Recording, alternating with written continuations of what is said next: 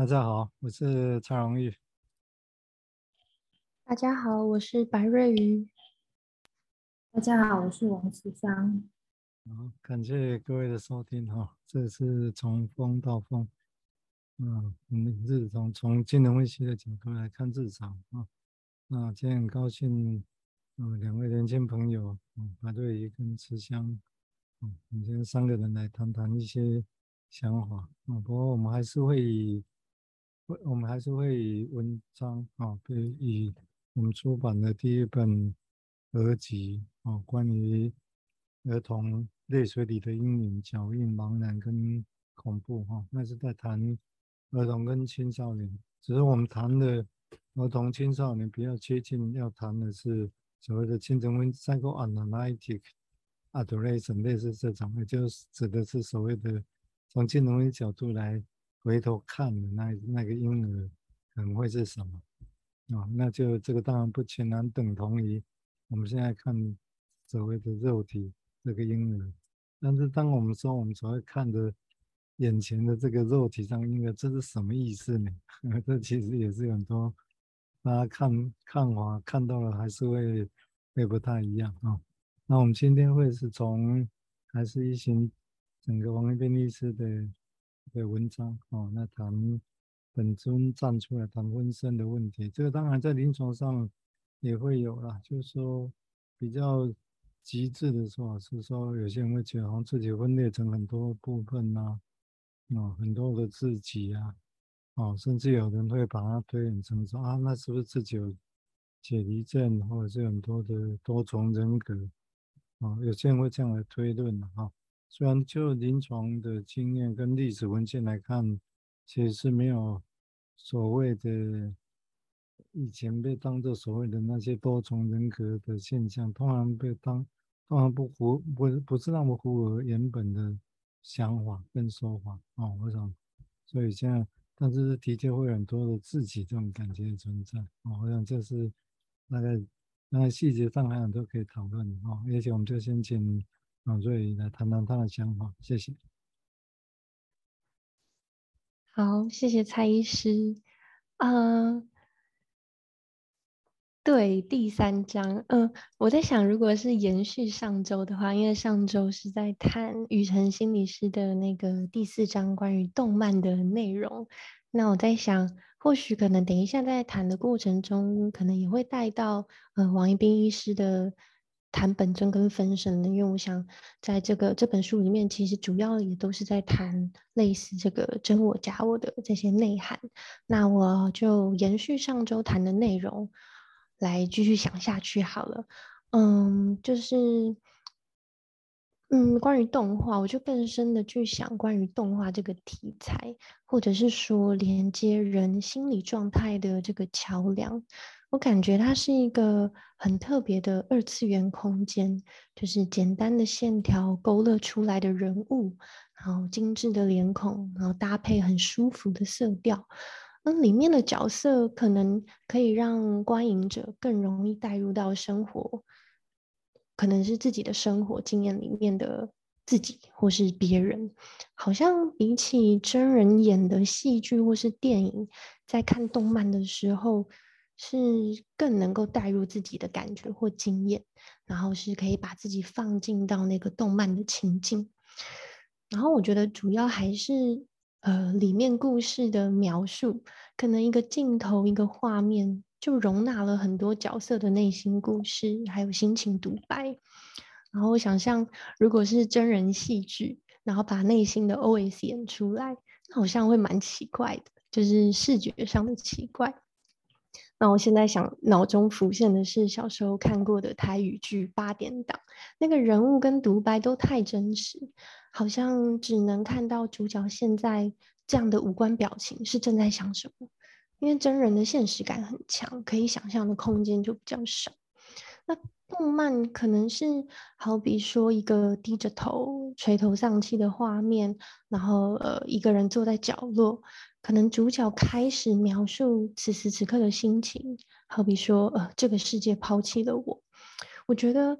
不只能够。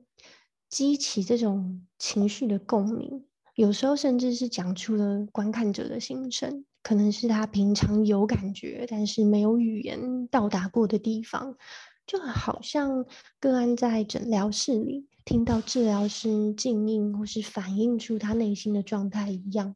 不光是有感觉到，呃，听到别人讲出自己的感受，就是很不一样的经验。这种被理解、被知晓，也更真实的触碰到自己内心深处的某一块，嗯，感觉好像蛮类似哦。好，感谢瑞怡的提醒哦，这个是是我的我的问题啊，我记忆错了。今天今天这的确刚刚瑞怡提的哦，我们已经上个礼拜已经谈过一次啊，我们这本书的第四章啊，是魏成心理师谈的，从动漫呐、啊，还有电视这个角度来谈谈一些其中所涉及到的一些心理学啊。我刚刚把它谈成是另外前面第三章王英斌医师的文章，好，那谢谢瑞的一个一个补充了哈。我想，那这个地方当然我们现在要谈的是说，因为我们的议题，比如说青少年或者是什么，那当然我们一般想象就是就是风暴式的青少年的想法比较多，但是这个当然这个是被夸张化的啊，或者说的确是有有这样的一个现象。哦，但是很多默默存在的青少年哦，那所以这个地方所谓青少年会是什么？但是有时候反而因为定型化的青少年的想法之后，有时候哪些好像默默的那些，有时候被当作好像变成是问题一样啊。比如说沉浸在看动漫，哦，那少跟其他人互动，哎，可能就会被当作哦，你这个怪怪。这个当然，这很多所谓的社会上。很容易，的确是很容易形成这样的一个偏见嘛。哦，我个人是觉得是偏见。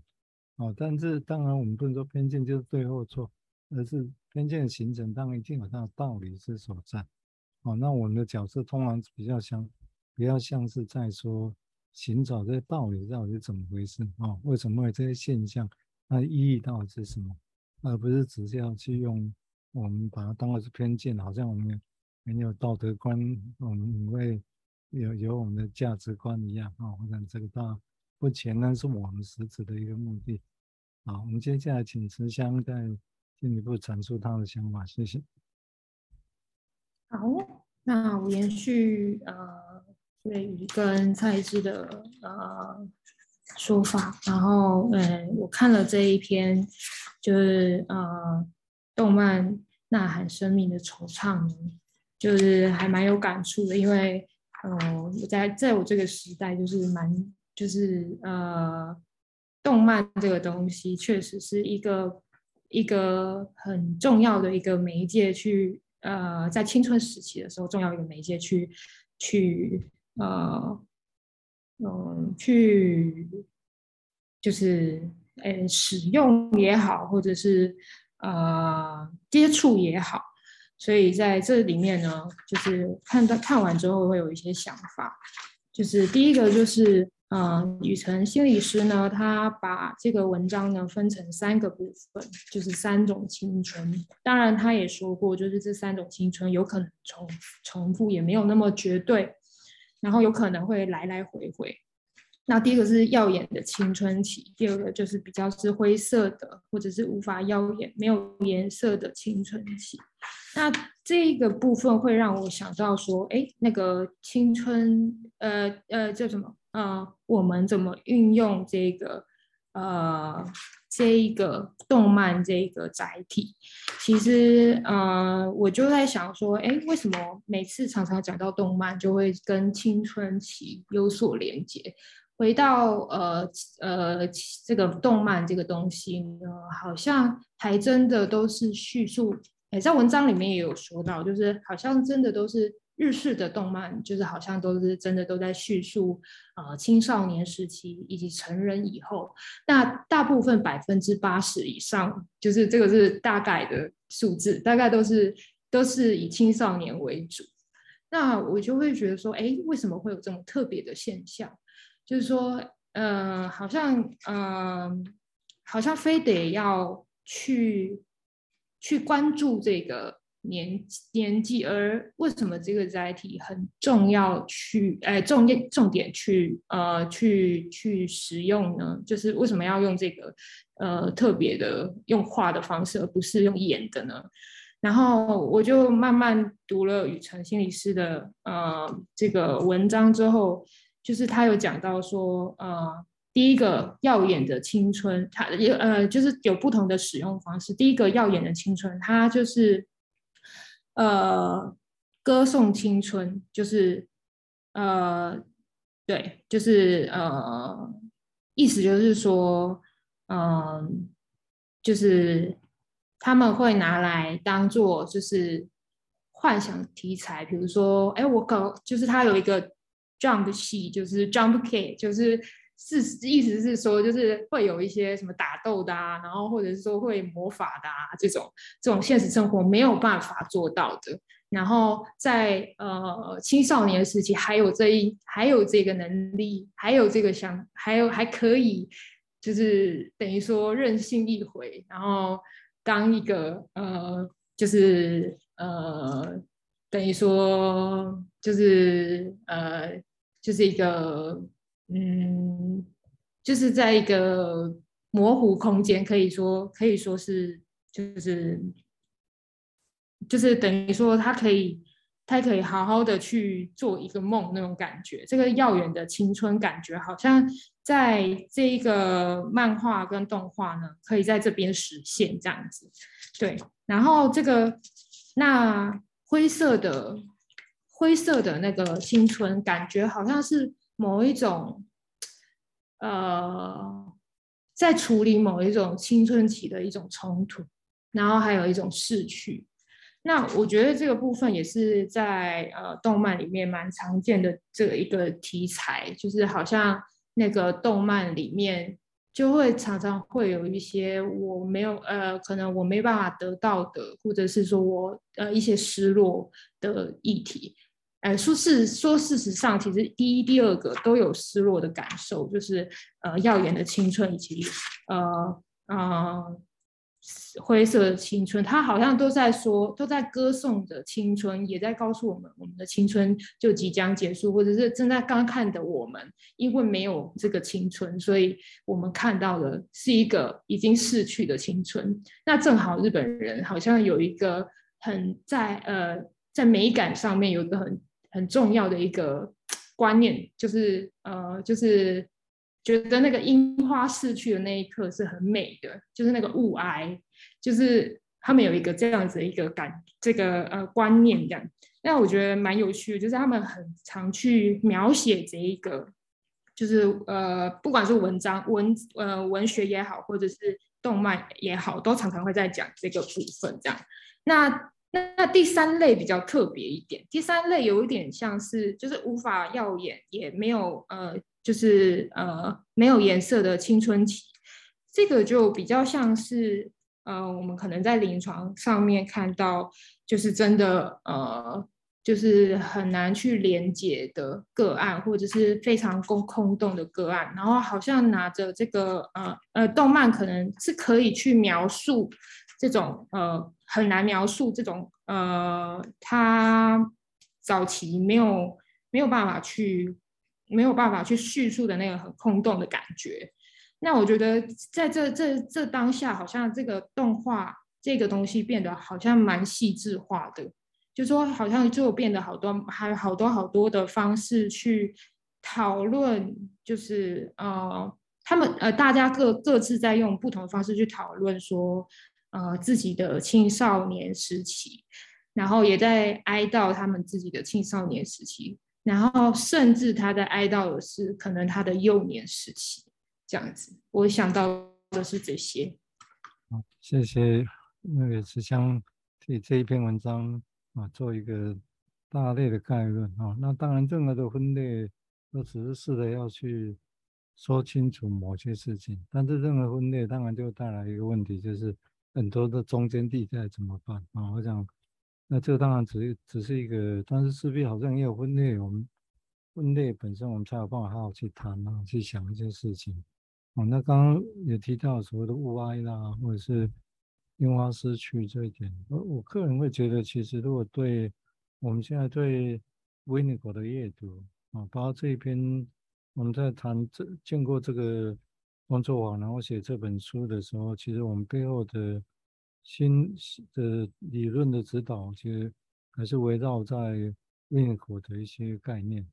哦，那维尼口概念，我特别要强调的是说跟古典的精神分析，弗洛伊德式的差别是在说，也许先前弗洛伊德那时候强调是精神官能症的症状。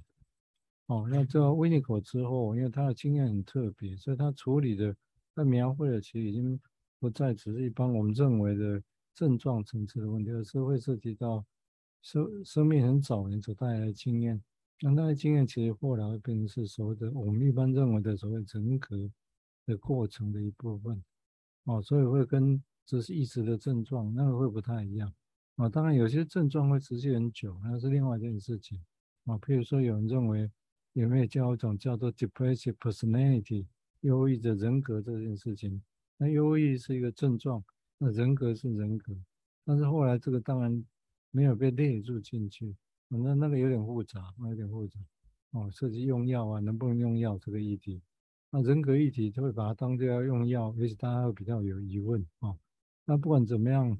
我想刚刚慈香提了一点啊，我想这个是让我们有一个想法嘛，哈，就是说失去，如果就维尼口的论点来讲，失去才是起开始的，就是开始啊，就是人生的起点了。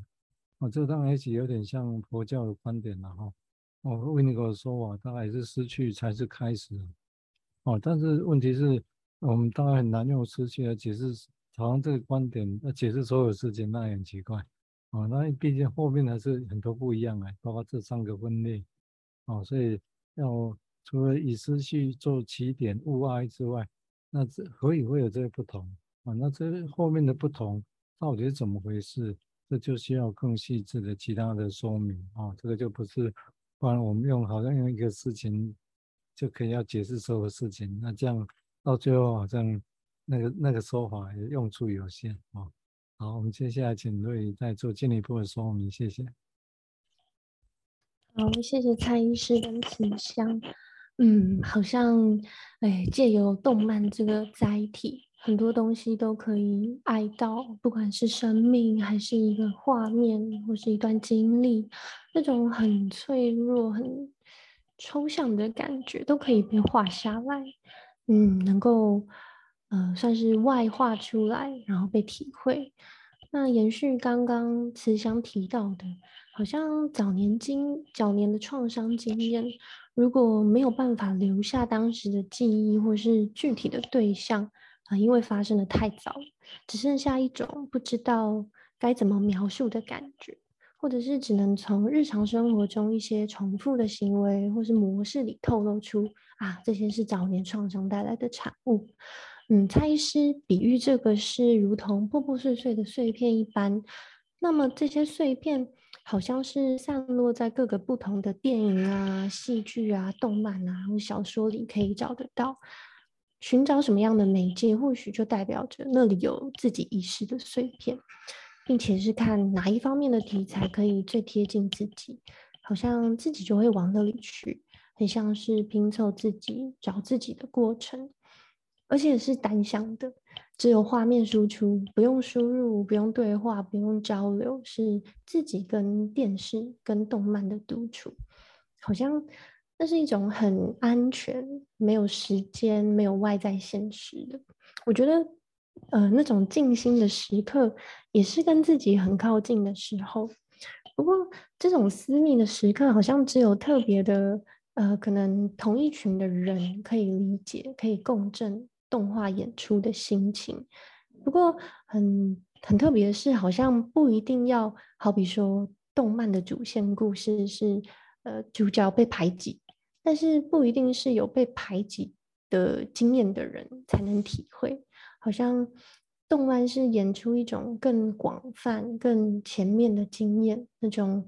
被忽略啊、没有被注意到啊，好像不只是发生在学涯阶段，是能够更涵盖，就是更广的经验感受。可能里面类似的环境会让自己很有代入感，很自然的就从各个元素中找到类似的经验，好像二次元的空间真的可以找到一些什么。我想，如果是刚刚对的其他延伸哈，我想我刚刚有一点，我觉得值得再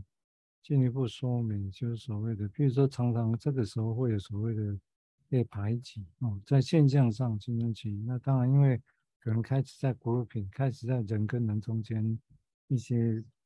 配对啊哈，捉对啊哈，那是这样的一个过程啊，所以好像群体的重要性相对。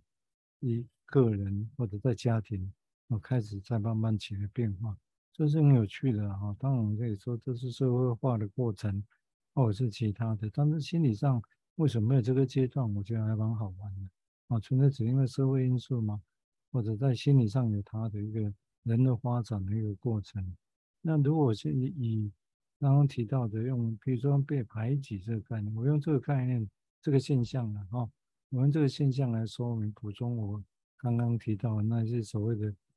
古，如果是古典的论述，或者跟维尼口这样的论述，有可能的差别会在哪里？光从被排挤这个现象来看的话，啊，因为被排挤这个现象，哦，那当然我们也可以说，那种被排挤，比如说我们用古典论述，伊底帕斯情节，大家都熟悉的是两个人、三个人的关系。那小孩子挤不进去，父母的关系，这个就会被排挤。哦，那如果我们的论，那但是这个的排，这个排挤的现象是完整的客体，大家知道吗？是一个完整的人，完整的自己，完整的父母，完整的那种三个完整的人之间的一个关系。哦，所以如果我们讲古典论述，大概是这个意思。我们讲伊里帕斯情节那一种被排挤，挤不进去父母，这个其实是假设是从。所谓的完整的客体角度来想这个事情，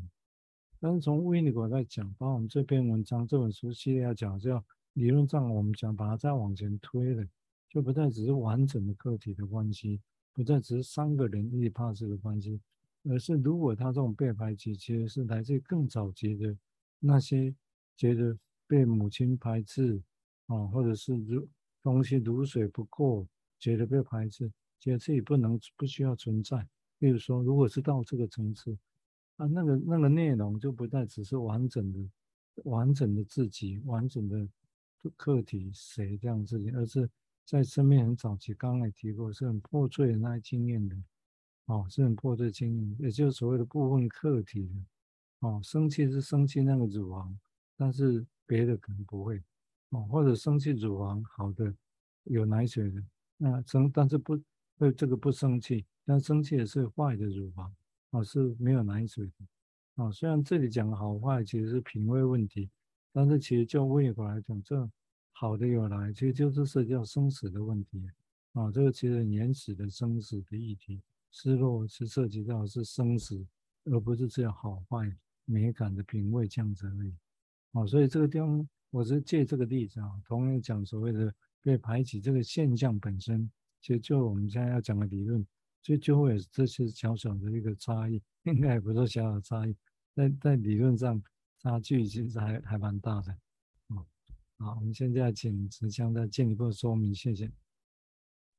好，延续蔡医师跟瑞宇呃说到的，我觉得蛮有趣的一个议题，然后呃我也有一些想法，就是呃刚刚呃。呃，蔡医师说说到那个排挤这个这这个部分，然后我就想到有呃，也许看动漫的人，好，然后呃，有多数的人都会说啊，嗯，啊，你呃不呃，可能不懂，就是可能就会觉得说啊，就是我我都自己就是等于说呃，我我都自己就是呃，我就是好像。孤芳自赏，然后呢说哦，我是孤独的，我自己看，然后然后呃没有人懂我，然后然后呃我看的都是小众，然后有很多的，就是这个是一个很多的一个 case 的一个我我讲的一个例子，然后他就是可能他们可能就是说会会有这样子的一个现象，但是嗯。就是，但是事实上，他们看的那个东西，也许并没有他们想象的那么的，就是独独特，或者是怎么样。就是感觉好像那个他们的那个排挤，确实像，好像有点像是刚刚蔡医师所说的，就是他们到底是在心里是怎么样去定想想象的，然后他们是怎么去，然后我也会想说，他们是怎么样使用这个。呃，这个呃漫呃动漫这个东西，然后怎么样去定义心理是怎么样定义这个东西？对，然后自己跟自己的独处，刚刚那个呃瑞宇有有提到这个东西，那就有有就有分，就是说，哎，是温尼考特所说的那个独处吗？还是他自己觉得那个是那个孤独，就是那个中文的独处，就又又又被。又好像又被提出来，就说，哎，好像我们之前也有在呃这边讲到说，哎，那个独独处好像有又有一点不大一样，那个自己跟自己的那个不一样，就呃可以呃有有可以跟自己对话的，也有就是哎自己孤立的，好像那个独处就有很多复杂的，还有呃更深的不同的意思在里面。那我也想到，就是排挤这件事情，就是想到说，哎，这个族群里面也有很多很多，当然有，当然这个就是也不是绝对，但是呃，我想到一个词叫做标签化，就是呃，因为呃，刚刚也有讲到说，哎，分类，然后我就也想到联想到这个部分，就是说，哎，好像这个这个。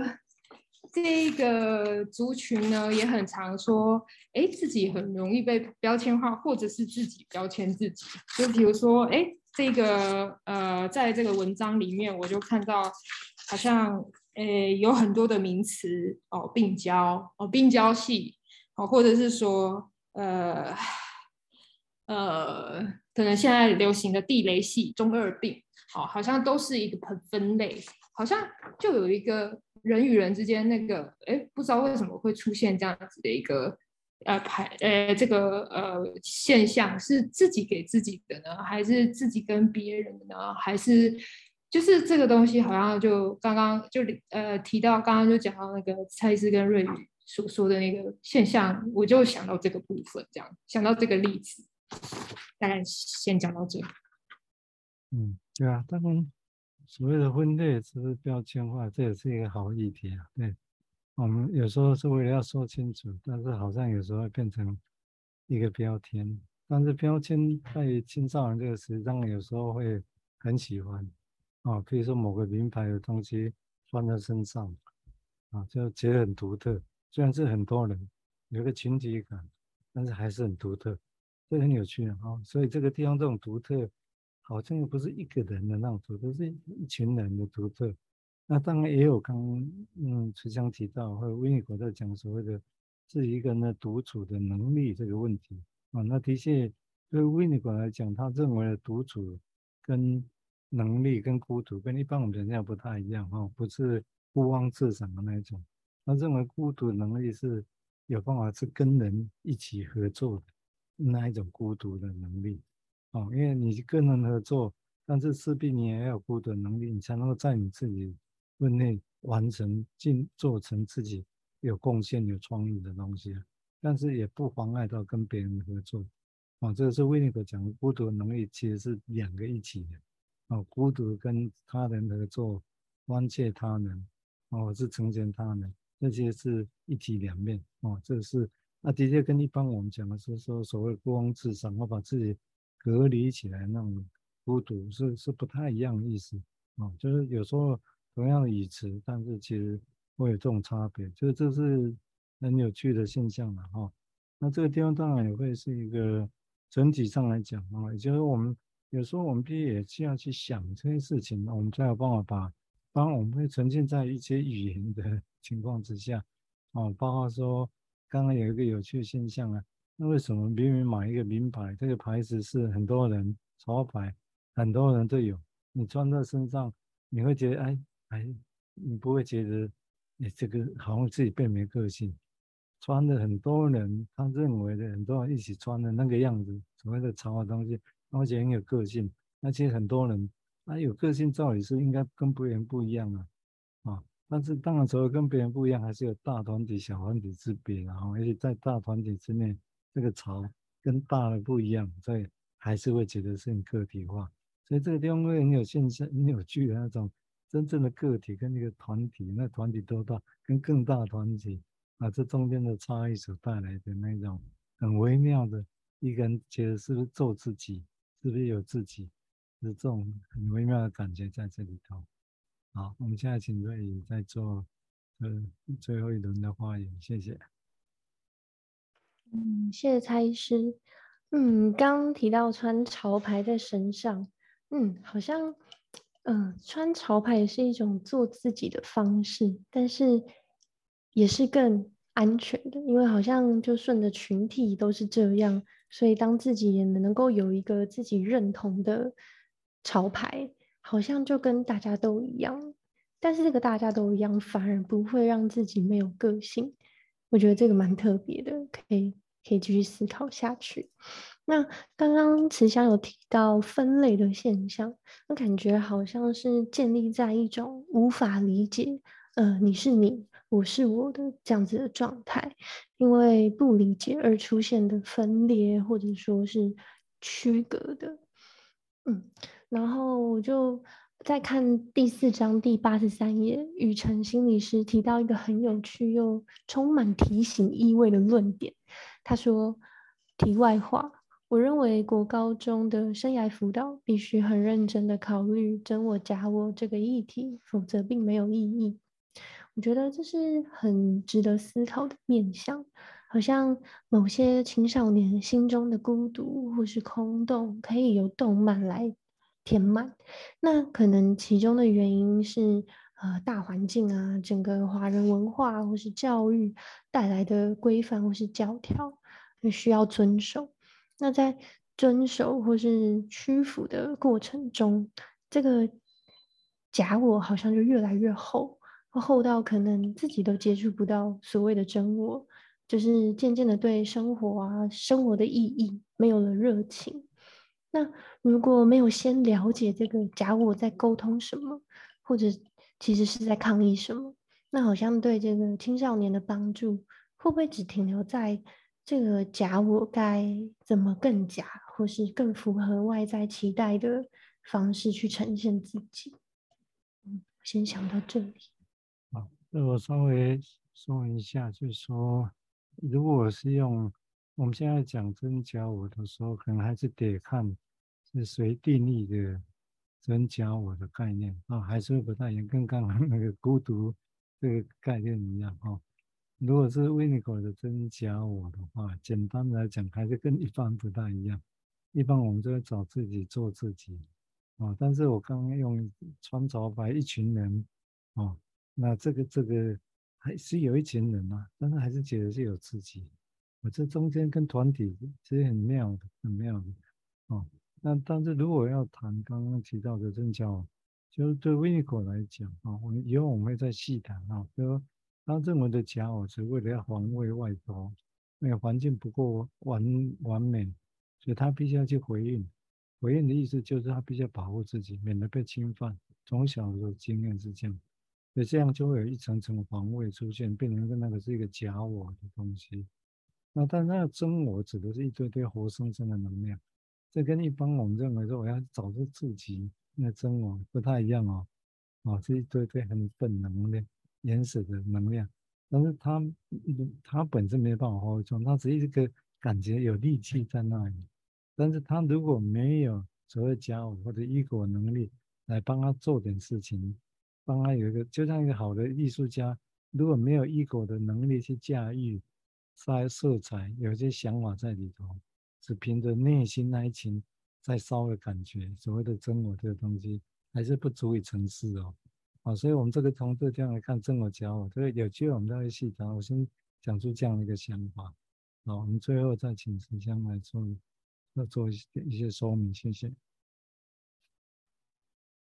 嗯，听完瑞宇的分享跟呃蔡医师的呃回应之后，我我觉得我觉得蛮有趣的，也呃整理了一下，然后发现哎，真的有一个很青少年真的有一个矛盾的现象，就是既要大家的认同，又要又要有一个独立，就有一种分离，又要又要自己的个人的样貌样貌，哎，好像跟我了解的，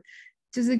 就是青少年是确实。的有一点像这样，就是就是有一种感觉是，哎，真的有这种味道。那所以在他们眼中，这个环境是什么？然后在他们眼中，这个独立的状况又是，就是对于人，就是他们是怎么看待的？就是我我我觉得这是一个蛮值得深思的部分。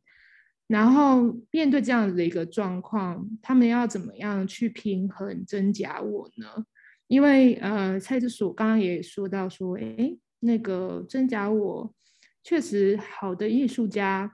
我们讲好有点有点太过直接，可是就是说，哎，这个艺术家能够做出来，他真的必须要去呈现，那是人家看得懂的语言，那也就是大家能够看得懂。那也许他真的有一些假我的那个成分，就是也许要有一些假我的能力吧，就是成分在这样子。那可是就是没有那个，确实像刚刚蔡医师所说的那个真我的那个能量，如果没有的话，确实一直都是呃符合着大家的认同，在这个艺术市场里面，那确实就没有办法，就是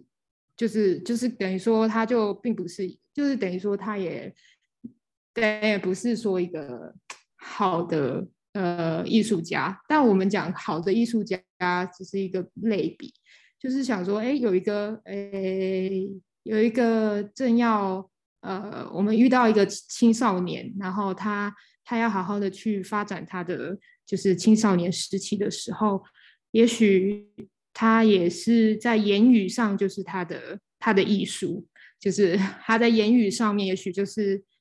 就是在思考着怎么样怎么样让我们环境听得懂，然后或者是要怎么个体化，就是我觉得蛮有趣的。我觉得这样子讲起来，好像就类比，就是呃，好像有一种比对比起来这样子，对。那也许刚刚。呃，时间是差不多，不过刚刚这里跟子扬在讲的时候，我突然有一个想法，但是这是一个初步的想法，也就温尼口认为的主张的，人孤独能力是要有客体存在，心中或者是外头。那我突然间想到，对哦，青少年那种潮牌或不管怎么样，是对有一个团体的认同，团体也是一个客体。那在这个客体之下，他觉得还是有做自己。就是刚刚提到，还是有那种孤独感，做自己的感觉，好像如果从这个角度来说明，好像还是有点道理呢。哦，我在想，因为不然好像会觉得矛盾嘛。你要做自己，怎么跟群体要跟大家一样啊？那这个到底是从众，或者是做自己呢？哦，不过如果用刚刚那独立的能力，好像又不是那么冲突。不过这个要再详细的论述了。哈，我想这只是一个初步的想法。好，那因为时间的关系哈，那相当感谢哈，那感谢今天瑞宇跟慈香的一个我们这样的谈话哦，我个人是很喜欢这样的谈话，因为这样谈就好像有一个新的想法的一个出出现哈，因为我们的目的是要去用我们自己的语言消化过之后，用我们自己的语言去谈某些现象啊或者某些理论啊，所以我们要也是的确我们要找我们自己的语言，这比较重要哈。好，感谢。感谢瑞宇跟感谢慈祥，好，那我们今天就先到这个地方，好，拜拜，拜拜。